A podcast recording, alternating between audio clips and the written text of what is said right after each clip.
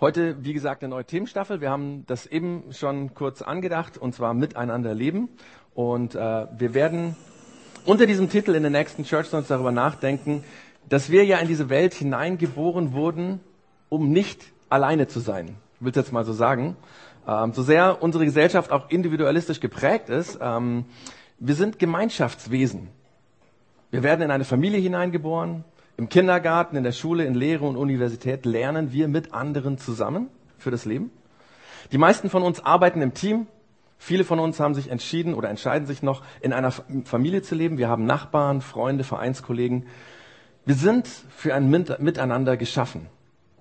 Aber trotzdem, trotzdem fällt es uns oft sehr schwer, mit anderen auszukommen. Ja, und deswegen äh, werden wir in dieser Themenstaffel der Frage nachgehen, warum das so ist, warum wir ständig auf Menschen stoßen, die uns das Leben schwer machen. Also zum Beispiel die blöde Schwester oder der komische Mitschüler oder der schwierige Kollege, der exzentrische Chef, ja. Der problematische Nachbar oder die problematische Nachbarin oder was auch immer, der eingebildete Vereinskollege, ja. Und wir fragen uns, was wir machen können, um besser mit diesen komischen Menschen zu leben. Quasi, was unser Part ist an einem guten Miteinander. Und wie wir lernen können, diese schwierigen Menschen positiv zu ertragen. Und dann werden wir noch drüber nachdenken, was denn in diesem ganzen Beziehungsding irgendwie die Rolle von Gott ist. Ist er nicht auch manchmal schwierig? Und wenn Gott das Leben erfunden hat, und das glauben wir Christen, ähm, dann hat er ja auch das Miteinander erfunden. Das war ja seine Idee, dass wir miteinander auskommen sollen. Deswegen werden wir uns darüber nachdenken, was Gott sich gedacht hat, als er uns Menschen auf diese Welt zusammengestellt hat. Und heute starten wir diese äh, Themenstaffel mit äh, Gedanken über Freundschaft, Freunde. Und mir zählt, fällt zu dem Thema Freunde ähm, als allererstes immer mein allerbester Freund ein, den ich ganz am Anfang hatte. Also mein erster allerbester Freund, das war der Johannes. Ähm, ich glaube, ich war damals zwölf oder dreizehn Jahre alt. Ähm, und ich war in etwas, so etwas Ähnlichem wie in einem Internat. Und äh, dieser Johannes war auch in diesem Internat. Und ähm, irgendwie kannten wir, äh, lernten uns äh, kennen und dann auch immer besser kennenlernen und immer besser verstehen. Wir haben damals sehr, sehr viel Sport miteinander gemacht. Ähm, jeden Tag nach den Hausaufgaben sind wir raus zum Baseball spielen. Das wundert jetzt vielleicht ein bisschen. Ähm, wer das nicht weiß, dieses Internat, ähm, in dem wir beide waren und auch andere Kinder untergebracht waren, war ein Internat für deutschsprachige Kinder in Japan. Und in Japan ist nun mal der Nationalsport Baseball. Deswegen sind wir nach dem ähm, äh, Hausaufgaben rausgegangen und äh, Johannes war ein ziemlich guter Werfer, ein Pitcher, sagt man im, äh, im Baseball.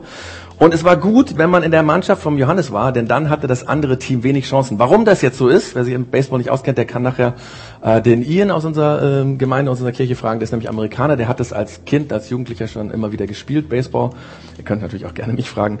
Auf jeden Fall, wer in dem Team von Johannes war, der war gut aufgehoben. Der hatte einen guten, gute Voraussetzungen. Und ich war gerne im Team vom Johannes. Und ich war stolz, dass es mein Freund war. Und nach und nach wurden wir in diesem Schuljahr immer bessere Freunde. Äh, am Ende des Schuljahres konnten wir sagen, wir sind die allerbesten Freunde. Der Johannes konnte sich auf mich verlassen, ich konnte mich auf ihn verlassen. Wir sind durch dick und dünn gegangen. Und dann kamen die Sommerferien. Ähm, die gingen damals in der deutschen Auslandsschule in Tokio ähm, von Anfang Juli bis Mitte September, zweieinhalb Monate, das war richtig geil. Und ähm, der Johannes ist zu seinen Eltern nach Papua-Neuguinea geflogen, weil die dort arbeiteten und ich habe äh, die Ferien bei meinen Eltern östlich von Tokio verbracht. Und je länger, desto mehr habe ich mich auf ein Wiedersehen im September gefreut. Äh, wir haben uns wochenlang nicht gesehen und es gab so viel zu erzählen. Ich war in den Ferien mit meinen Eltern und Geschwistern in die Berge gefahren. Ähm, dort hatten wir mit Freunden Hütten im Wald gebaut und Seifenkistenrennen gemacht und alle möglichen Abenteuer erlebt. Und ähm, der Johannes hatte natürlich auch spannende Dinge aus dem Urwald in Papua-Neuguinea zu erzählen, war ich mir sicher. Und dann als wir uns Mitte September wieder sahen, war plötzlich alles anders.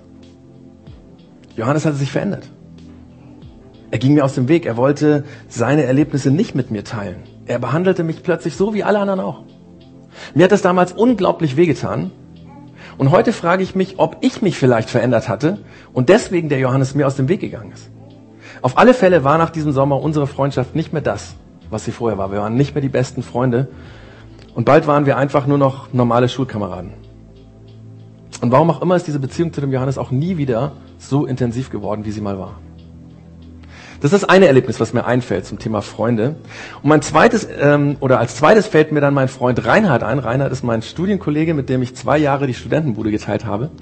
Und ähm, ich weiß noch den ersten Tag, wo wir uns kennengelernt haben, Anfang vom Semester, wir haben das Zimmer eingerichtet und äh, wir hatten so viel Spaß miteinander. Wir haben den ganzen Abend nur Witze und Späßchen erzählt. Wir haben eine riesen Gaudi bis mitten in die Nacht, ich weiß gar nicht, um eins oder zwei gehabt.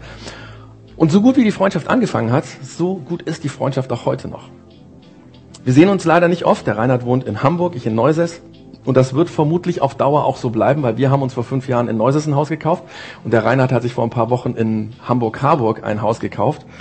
Ähm, aber trotz dieser Entfernung und obwohl wir uns nicht oft sehen, immer wenn wir telefonieren oder wenn wir dann doch uns treffen, sind wir sofort auf einer Wellenlänge. Wir haben nicht immer dieselbe Meinung. In manchen Dingen sind wir komplett anderer Meinung. Wir sind auch von der Persönlichkeit unterschiedlich und trotzdem sind wir Freunde, ziemlich gute Freunde, beste Freunde. Und ich kann mich auf meinen Freund verlassen. Und wenn irgendwas in meinem Leben passiert, ich rufe ihn an und er hört mir zu. Und genauso ist es beim Reinhard, dass er mich anruft. Und was uns ziemlich gut tut, dass unsere Frauen und unsere Kinder sich auch recht gut verstehen und auch befreundet sind. Das tut gut. Aber die Frage ist ja, wenn ich jetzt diese beiden Geschichten erzählte, warum können Freundschaften so unterschiedlich sein? Warum hält eine Freundschaft 25 Jahre und länger und eine andere ist gleich am Anfang, kurz nachdem sie gestartet hat, vorbei? Womit hängt das zusammen? Und was können wir tun, damit Freundschaften halten? Was haben wir überhaupt für Erwartungen an Freunde? Das ist ja auch die Frage. Was ist für mich ein guter Freund? Was ist für dich eine gute Freundin? Vielleicht fallen dir de von deinem Leben auch ganz ähnliche Beispiele von Freundschaften ein. Und ähm, deswegen haben wir einen Zettel vorbereitet. Und diesen Zettel, jetzt ist natürlich hat es den Klaus wieder verlassen, die sind da drüben in meinem Rucksack drin. die kriegt jetzt jeder und ihr habt jetzt ähm, folgendes, äh, folgende Zeit. Ihr könnt äh, die nächsten fünf Minuten benutzen, um Folgendes zu machen. So, da sind die Flyer oder Zettelchen. Genau. Und zwar, ähm, das ist ein Zettel, da steht die Frage drauf, was erwarte ich von einem Freund oder was erwarte ich von einer Freundin? Dass ihr das mal aufschreibt. Was für Erwartungen habe ich an jemanden, den ich Freund, vielleicht sogar besten Freund, beste Freundin nenne.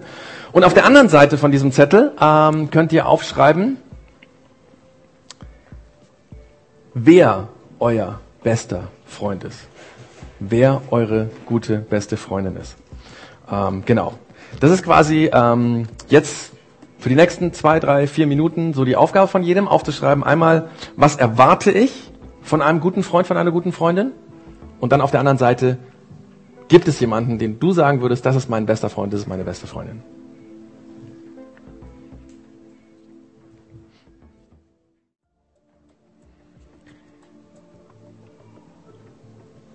Und hier schreiben noch, ist auch okay, ihr könnt auch gerne weiter noch schreiben. Vielleicht fällt euch zwischendurch auch noch was an und es wäre sicherlich äh, interessant zu wissen, wer auf den Zettel ein oder zwei Namen geschrieben hat. Es wäre wahrscheinlich auch interessant, die Erwartungen lesen zu können, die jetzt jeder Einzelne aufgeschrieben hat. Ich glaube, das Interessanteste wäre jetzt zu sehen, ob die Personen, die auf dem Zettel auf der einen Seite stehen, auch den Erwartungen gerecht werden, die auf der anderen Seite draufstehen. Ob die überhaupt diese Erwartungen erfüllen können.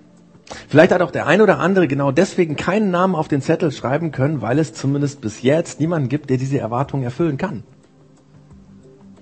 Manchmal habe ich den Eindruck, dass manche Menschen mit so einer Checkliste quasi nach Freunden oder Freundinnen suchen. Die haben ganz bestimmte Vorstellungen, wie der andere sein soll, was der andere als Freund, als Freundin tun soll, ähm, wie er mir ein bester Freund sein kann, wie er mir eine beste, wie sie mir eine beste Freundin sein kann. Und je genauer die Vorstellung von dem ist, wie eine Freundin oder ein Freund sein soll, desto schwerer, ist ja auch logisch, ist, wird es sein, jemanden zu finden. Ja, ein Freund soll mir äh, soll sich regelmäßig mit mir zweimal die Woche treffen oder er soll mich regelmäßig anrufen, ständig per WhatsApp mich auf dem Laufenden halten. Äh, Wenn es mir schlecht geht, soll er mich trösten. Wenn es mir gut geht, soll er mit mir feiern. Keine Ahnung, was da für Vorstellungen äh, so im Kopf bei einem sind. Vielleicht kennst du Menschen, die so oder ähnlich über Freundschaft denken, sich das vorstellen, die aus dem Grund sich schwer tun, Freunde zu finden. Das sind oft Menschen, die ständig von anderen enttäuscht werden weil sie eben diesen Erwartungen nicht gerecht werden können, weil sie die Erwartungen nicht erfüllen können.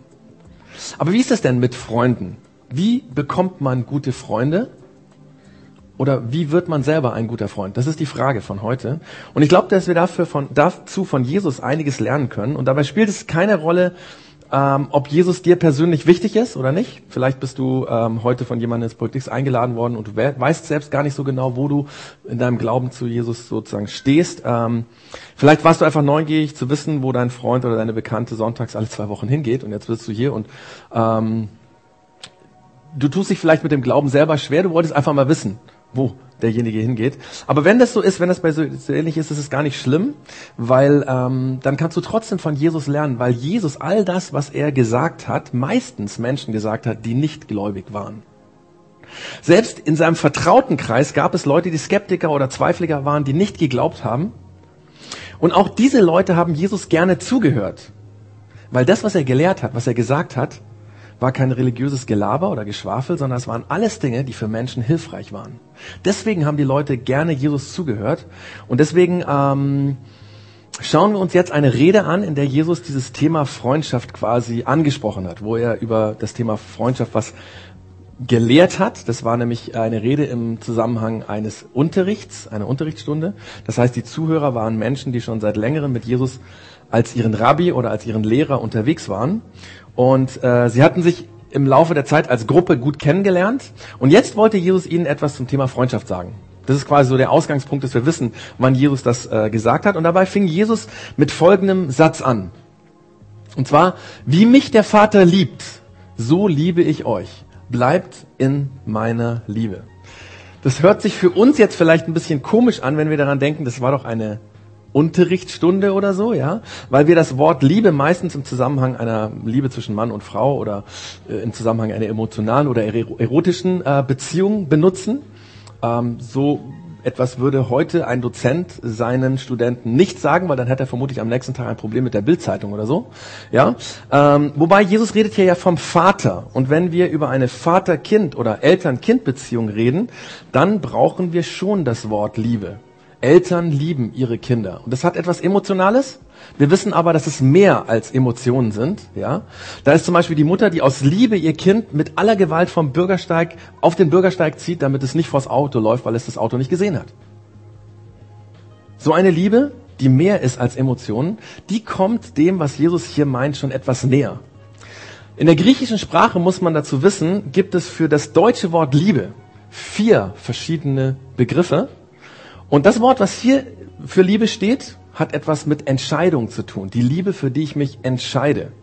Ich entscheide mich, für jemanden zu sein. Ich entscheide mich, zu ihm zu halten. Ich entscheide mich, mit ihm durch dick und dünn zu gehen. Eine Liebe, die sich nicht von Emotionen leiten lässt, sondern die sich für den anderen entscheidet. Darum geht es hier. Wir verstehen ja Liebe, auch die Liebe zwischen Eltern und Kindern, meistens so, dass sie damit beginnt, dass ich ähm, ein gutes Gefühl habe, Also zum Beispiel, dass ein Mensch mir sympathisch ist, ähm, weil wir uns ähnlich sind oder warum, immer, warum auch immer. Ich bin zum Beispiel immer wieder in meine Frau verliebt, ja. Das wäre so ein gutes Gefühl. Und äh, weil ich verliebt bin, denke ich positiv über sie, ja. Zum Beispiel ähm, denke ich darüber nach, ihr einen Eiskaffee zu machen, weil sie gerade im Garten das Unkraut jätet oder den Garten fit macht oder sonst was. Und ich denke darüber nach, ihr einen Eiskaffee zu bringen. Und dann lasse ich mich von dieser Idee inspirieren, gehe in die Küche und mache einen kühlen Eiskaffee und bringe ihn meiner Frau in den Garten. Also ich tue das. So verstehen wir meistens das Wort Liebe. Also gutes Fühlen, gutes Denken, gutes Tun. Äh, wobei das auch äh, in der Beziehung zu meinem sympathischen Nachbarn äh, passt dieses System, dann würden wir das vielleicht nicht Liebe nennen. Also ich mag meinen Nachbarn, ist ein netter Typ, er schwitzt gerade beim Rasenmähen. Mir kommt die Idee, ihm ein kühles Helles zu bringen. Ich gehe in den Keller, hole zwei Bier, gehe an den Zaun und wir trinken zusammen Bierchen. Und ähm, dadurch wird unsere Beziehung noch besser. Ja, äh, wir verstehen uns noch besser. Wie gesagt, im deutschen Kontext würden wir das dann nicht Liebe nennen. Das Dumme an diesem System ist nur, das funktioniert nur dann, wenn gute Gefühle da sind. Denn stell dir mal vor, ich habe mich mit meiner Frau gestritten. Sie ist wutentbrannt in den Garten rausgegangen, hat die Tür geknallt. Dann kommt mir sicherlich nicht der Gedanke, ihr einen Eiskaffee zu bringen, sondern ich würde am liebsten die, Garten, äh, die Gartentür oder die Terrassentür zuschließen, damit meine Frau nicht mehr reinkommt. Ja. Und analog dazu zu dem Nachbarn, ja, über dem ich mich ärgere, weil er in der Mittagspause seinen Rasen in der Mittagspause, ja, seinen Rasen mähen muss, ähm, dem bringe ich bestimmt kein Bierchen, ja, auch kein kühles. Warum erkläre ich das? Weil die Liebe, die Jesus hier meint, also das griechische Wort für Liebe, das er braucht, nämlich das Wort Agape, ganz anders funktioniert als das hier. Da fängt Liebe mit der Entscheidung an, Gutes zu tun. Ich entscheide mich, meiner Frau einen Eiskaffee zu bringen. Das ist erstmal der Gedanke, der am Anfang steht. Ja? Und weil mir dieser Gedanke kommt, denke ich mir, das ist cool, ich setze das um, dann kommt die Tat. Ich bringe ihr diesen Eiskaffee in den Garten. Und in der Regel tut mir das auch so eine Aktion emotional gut. Also der Beziehung tut das emotional gut. Das heißt, am Ende kann es auch sein, dass die guten Gefühle stehen. Das funktioniert übrigens, auch wenn wir es wie gesagt dann wieder nicht Liebe nennen, auch bei meinem Nachbarn, ja. Ähm, das fängt auch mit Gedanken an, zum Beispiel meinem Nachbarn ein Bierchen zu bringen, obwohl er gerade, ja, ähm, vielleicht den Rasen mäht und ich mich darüber ärgere oder so. Also ich gehe in den Keller, ähm, hol zwei Bierchen und ähm, bringe sie dann raus und dann wächst er durch, durch die Nachbarschaftsbeziehung. Der Vorteil von diesem System, ich habe es eben schon ein bisschen anklingen lassen, ist, dass es auch funktioniert, wenn die guten Gefühle gerade nicht da sind. Nach dem Streit mit meiner Frau, ich bin stinkesauer, sie geht in den Garten, ich bin noch drin. Jetzt kann ich mich ärgern, ja, ich kann das alles in mich reinfressen. Aber ich kann mich auch dazu entscheiden, ihr was Gutes zu tun, ihr einen Eiskaffee in den Garten zu bringen. Und wenn ich dann diesen Gedanken in der Küche in die Tat umsetze und den Eiskaffee tatsächlich nach draußen bringe, dann entscheide ich mich für Liebe. Und nicht immer, aber manchmal bewirkt so eine Tat auch, dass es uns emotional nachher besser geht. Vielleicht nehmen wir uns nachher in den Arm. Vielleicht. Funktioniert auch mit dem Nachbarn, wo ich mich über den Rasenmäher in, in, mittags ärgere, ja, was weiß ich, ich entscheide, ich bringe ihm trotzdem ein Bierchen. Und vielleicht reden wir dann über den Gartenzaun, bis die Mittagszeit vorbei ist und dann fängt er an weiter zu mähen. Ja, könnte ja auch sein, ne? Äh, genau. Und das wird in aller Regel auch die Beziehung zwischen Nachbarn besser machen. Wenn Jesus hier von Liebe redet, dann meint er diese Liebe. Und es ist ganz, ganz, ganz entscheidend. Übrigens, an den fast allen Stellen im Neuen Testament und äh, wo es, also in der Bibel, wo es um das Thema Liebe geht, wo das, dieser Begriff vorkommt, geht es um dieses System von Liebe. Das ist deswegen so wichtig, weil wenn du das nicht weißt, wirst du diese Texte falsch verstehen. Nur wenn du das weißt, wirst du merken, worum es eigentlich geht. Also gehen wir nochmal zu dem Satz zurück, den der Jesus gesagt hat. Wie mich der Vater liebt, so liebe ich euch. Bleibt in meiner Liebe. Meint also, so wie sich der Vater, und hier meint Jesus Gott, so wie sich Gott entschieden hat zu lieben, so entscheidet sich Jesus, seine Schüler zu lieben. Das heißt, für sie zu sein, zu ihnen zu stehen, durch dick und dünn mit ihnen durchzugehen. Und die Schüler sollen diese Art von Beziehung leben, sie sollen in dieser Beziehung bleiben, sie sollen sich dafür entscheiden, da drin zu bleiben. Dann sagt Jesus weiter, wenn, er, wenn ihr nach meinen Geboten lebt, wird meine Liebe euch umschließen auch ich richte mich nach den Geboten meines Vaters und lebe in seiner Liebe. Das ist wieder so ein Satz, der für uns komisch klingt, weil was haben Gebote mit Liebe zu tun? Wir werden es gleich noch verstehen, um welche Gebote es sich hier handelt, von denen Jesus hier redet. Aber zunächst mal sagt Jesus, wenn ihr euch dafür entscheidet, nach meinen Geboten zu leben, werdet ihr in diesem System der Liebe, die sich für den anderen entscheidet, hineingenommen. Und dann sagt Jesus als Erklärung nur, dass er es ja genauso macht. Ich entscheide mich auch, nach den Geboten Gottes zu leben und deswegen kann ich in dieser Liebe bleiben. Das sagt Jesus hier. Ich entscheide mich dafür, ich entscheide mich für den anderen. Das ist nicht gefühlsabhängig, es hat was mit Entscheidung zu tun. Dann sagt er weiter, das alles sage ich euch, damit meine Freude euch ganz erfüllt und eure Freude dadurch vollkommen wird.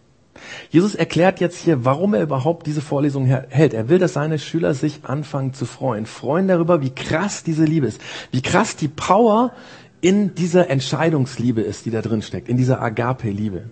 Dass man sich dafür entscheidet, den anderen zu lieben. Und dann erklärt Jesus, was er eben mit diesem Wort Gebot gemeint hat. Er sagt, und so lautet mein Gebot, liebt einander, wie ich euch geliebt habe.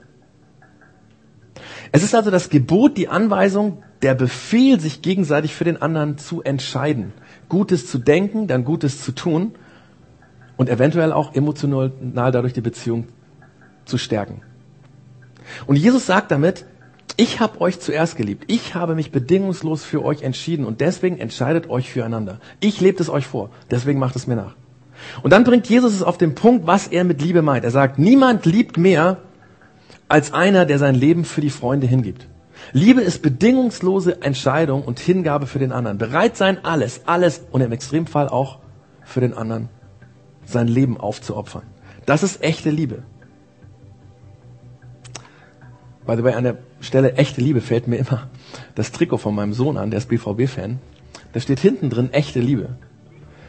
Und, und ich, ich staune über die BVB-Fans, dass die immer noch BVB-Fans sind, echte Liebe, obwohl äh, Mats Hummels gegangen ist, äh, obwohl Jürgen Klopp gegangen ist, ja. Trotzdem echte Liebe, Entscheidung.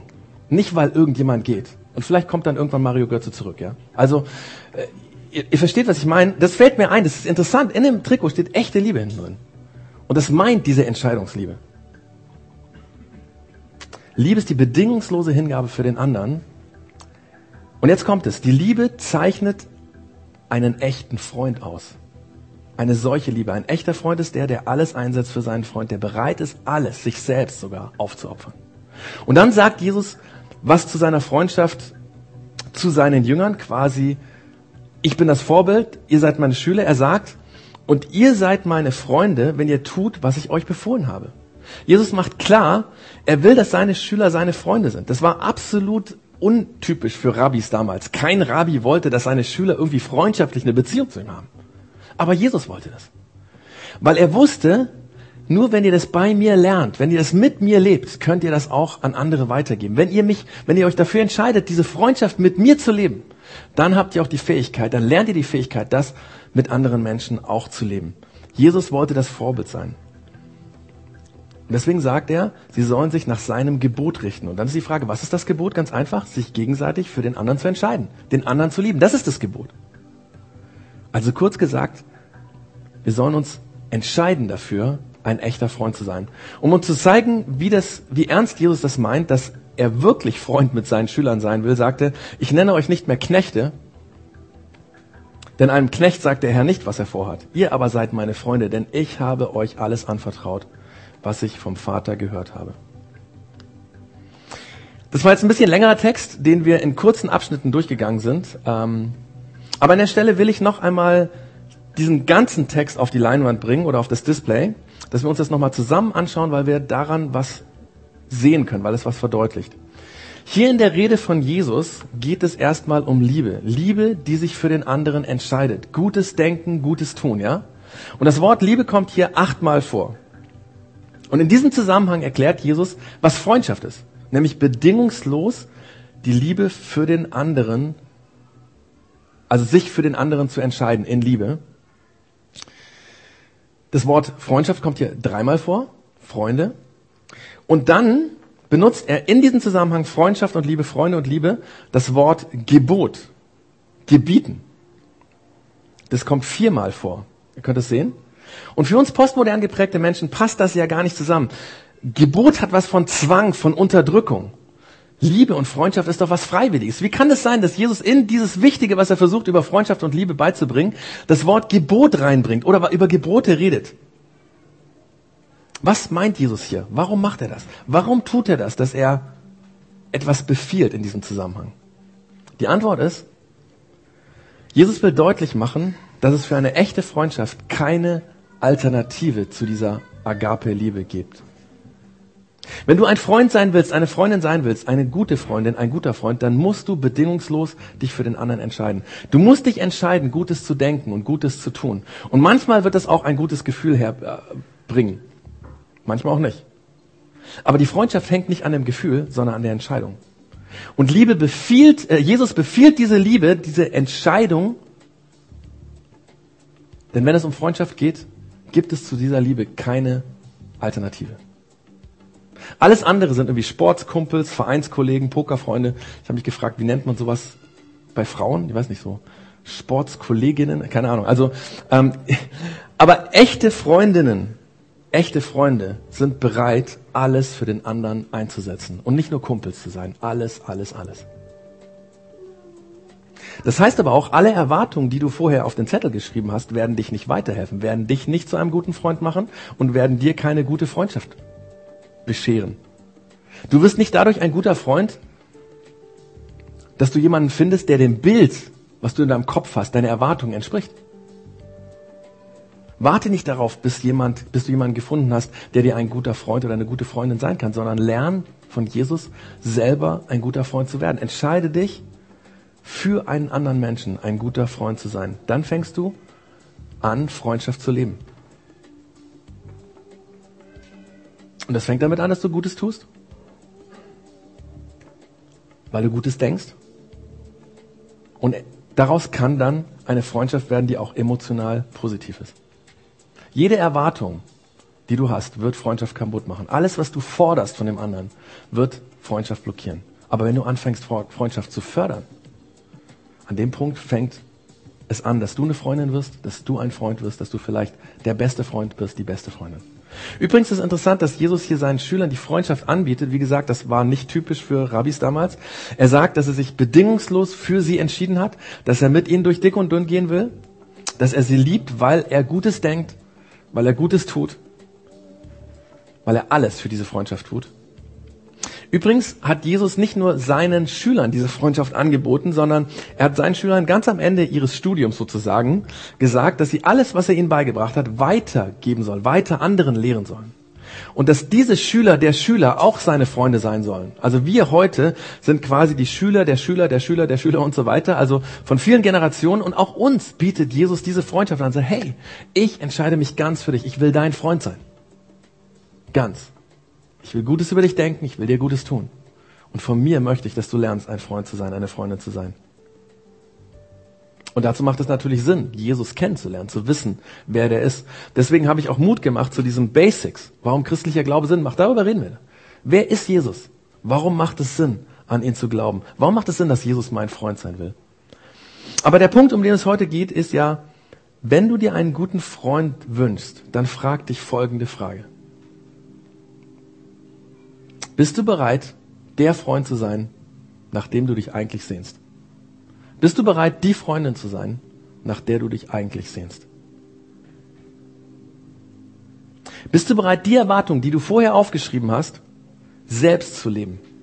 Weil nur dann hast du die Chance auf eine gute Freundschaft. Weil Freundschaft bedeutet, sich für den anderen zu entscheiden, für den anderen da zu sein, sich ganz und gar in den anderen zu investieren. Und es gibt dazu keine Alternative. Wir haben jetzt am Ende der Predigt noch einen Zettel. Und ganz ehrlich gesagt, dieser Zettel ist wichtiger als der erste. Solltest du auf dem ersten Zettel keinen Namen draufgeschrieben haben, dann zerknüll ihn und schmeiß ihn nachher weg, weil der ist nicht wichtig. Dieser zweite Zettel, auf dem stehen auch zwei Fragen. Und so auf der einen Seite steht, wie kann, was kann ich tun, um eine gute Freundin zu sein? Was kann ich tun, um ein guter Freund zu sein? Und auf der anderen Seite kannst du eintragen, wem will ich eine gute Freundin sein oder wem will ich ein guter Freund sein? Das kannst du jetzt ganz schnell ausfüllen, aber dazu ist der Zettel nicht gedacht, sondern der Zettel ist dafür da, dass du damit arbeitest.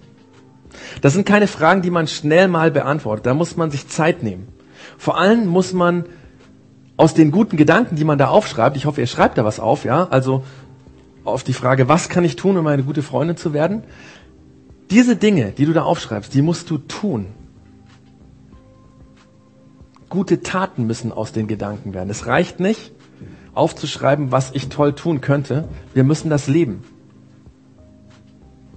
Wenn heute das, was, worum es heute ging in der Predigt, wenn das ein bisschen was in deinem Herz verändert hat, dann musst du das tun, diese Veränderung. Du musst sie leben. Sonst ist es keine Veränderung.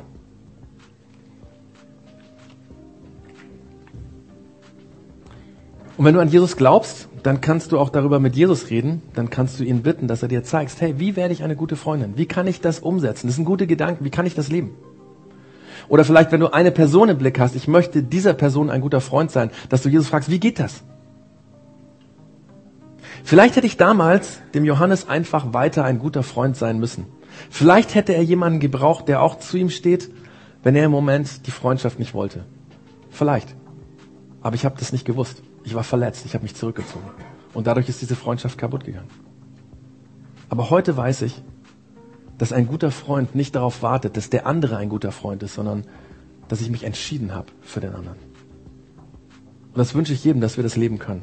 Und deswegen mache ich euch ganz viel Mut, diesen Zettel nicht einfach nur jetzt irgendwie wegzustecken, sondern damit einfach mal Zeit zu verbringen, zu überlegen, was kann ich tun, um eine gute Freundin, ein guter Freund zu werden? Und wem will ich diese gute Freundin sein? Wem will ich dieser gute Freund sein? Und ich glaube, wenn wir das gelernt haben, haben wir ganz, ganz viel gelernt, um mit anderen zu leben. Ich weiß, dass es nicht einfach ist. Es ist leichter gesagt als getan, vor allem wenn die anderen so komisch sind, die anderen Menschen, haben wir vorher drüber geredet. Und deswegen möchte ich jetzt mit Jesus reden und ihm bitten, dass er uns hilft, dass wir gute Freunde, gute Freundinnen werden.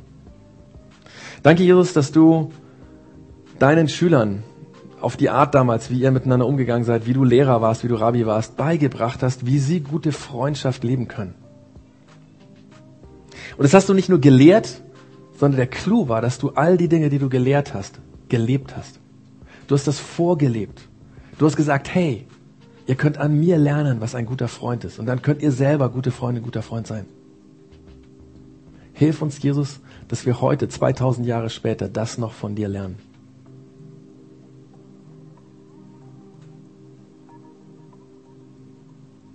Du weißt, was wir in unserem Kopf haben als Antwort auf diese Frage, was kann ich tun, um eine gute Freundin, ein guter Freund zu werden?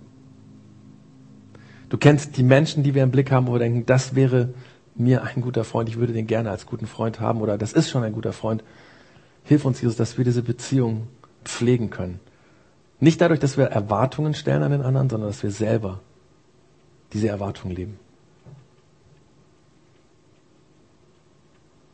Hilf uns dabei.